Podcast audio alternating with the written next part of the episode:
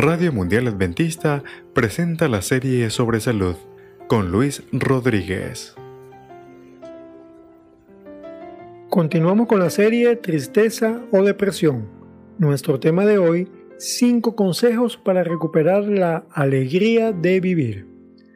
Relata a mí una mujer joven que le, le había escrito a un especialista en conserjería que le ayudara en medio de su desesperación. Su padre de 58 años acababa de morir de un ataque al corazón y en su carta le decía, tengo 27 años y aún vivo en casa de mis padres. Tengo dos gemelas de 11 años y mis padres me han ayudado a criar a mis hijas en un ambiente estable y amoroso. Así que mi padre y yo éramos muy unidos. Amy pues continuaba su carta describiendo la tristeza que sentía por la muerte de su primogenitor lo extraño tanto que no puedo comer ni dormir. Él era la única persona en mi vida con la que siempre podía contar. Me siento perdida y sola. Ya no soy la misma de antes, me siento deprimida y ya casi ni sonrío. Simplemente no sé qué voy a hacer sin él.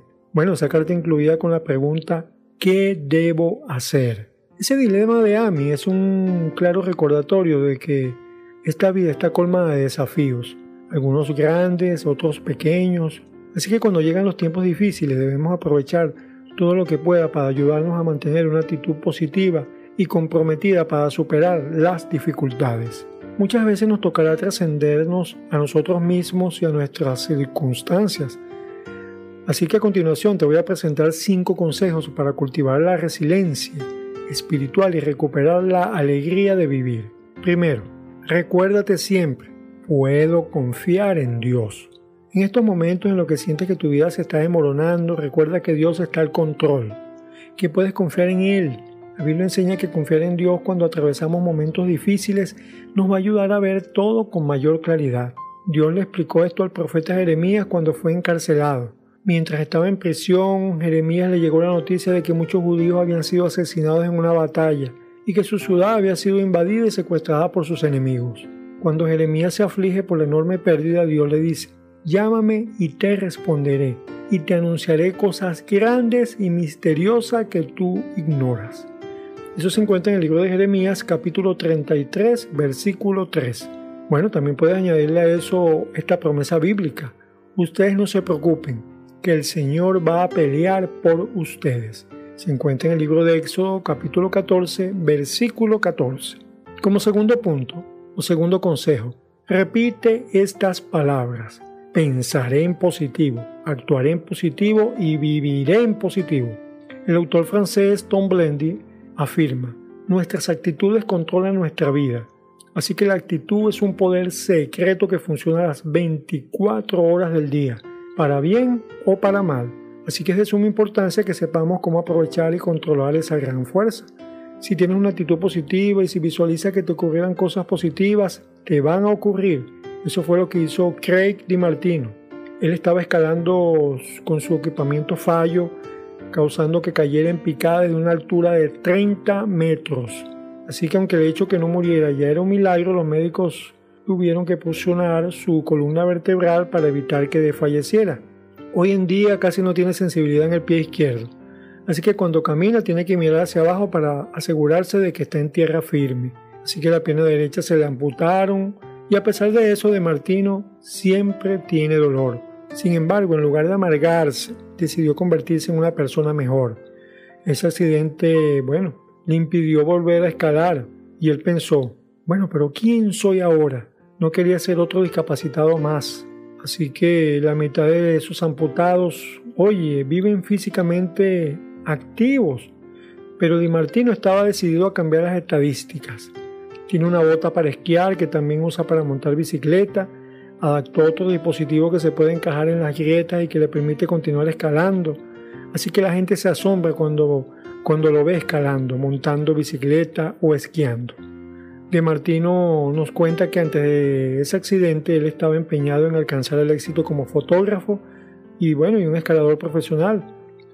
Hoy, sin embargo, se mantiene alerta para ayudar a otras víctimas de accidentes, brindándoles apoyo y ayudándolos a entender lo que tienen por delante.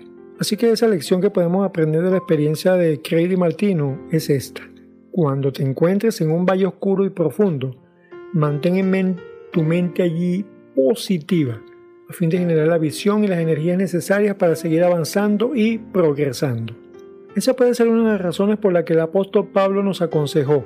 Piensen en todo lo verdadero, en todo lo que es digno de respeto, en todo lo recto, en todo lo puro, en todo lo agradable, en todo lo que tiene buena fama. Piensen en toda clase de virtudes, en todo lo que merece alabanza. Eso se encuentra en el libro de Filipenses capítulo 4 versículo 8. Punto número 3. Plantea la pregunta, ¿quién puede ayudarme con este problema? Muchas personas dudan en solicitar ayuda cuando les toca enfrentar algún problema. Tienden a suponer que pueden resolverlo todo por sí mismos. Sin embargo, podemos beneficiarnos si pedimos ayuda. Siempre habrá alguien que nos pueda guiar, nos pueda animar y nos pueda ayudar. Puede ser un miembro de la familia, un compañero de trabajo, un buen amigo, un vecino de confianza o un consejero profesional. Así que si no te sientes cómodo haciéndolo, ten en cuenta estos consejos que te van a ayudar a superar esa renuencia. No te preocupes por el que dirán. Si bien, bueno, es normal sentirse avergonzado por pedir ayuda. Total, tarde o temprano todos necesitamos ayuda. Recuerda que también hay momentos en los que lo más inteligente es pedir ayuda. Pídele ayuda a alguien de confianza, a quien admire, a quien respetes. Eso también te puede ayudar a que seas, mm, que lo hagas más fácil. No te demores. Pide ayuda tan pronto como la necesites. De lo contrario, vas a correr el riesgo de que el problema pueda empeorar. Si no estás dispuesto a pedir ayuda, entonces piensa en las consecuencias de no hacerlo. Así que recuerda, pedir ayuda es una señal de fortaleza y no de debilidad. Las personas que pueden pedir ayuda tienen una autoestima saludable porque se necesita de fuerza interior para poder comunicar y para poder recibir. Recuerda esta frase, esto también pasará. Cuenta una antigua historia que había un rey que sabía que pronto moriría, así que llamó a sus tres hijos, uno por uno. Al primero le dijo, tú eres mi hijo mayor, así que te doy mi reino. Deseo que puedas gobernar de manera fiel y justa.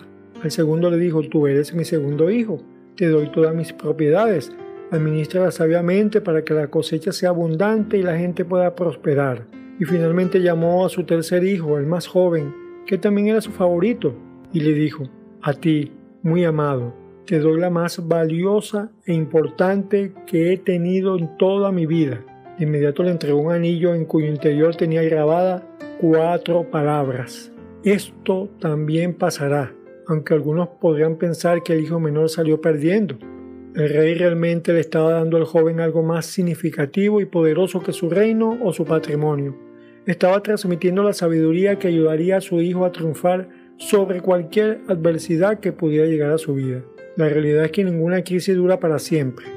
Nada en la vida permanece igual durante mucho tiempo. Esto también pasará.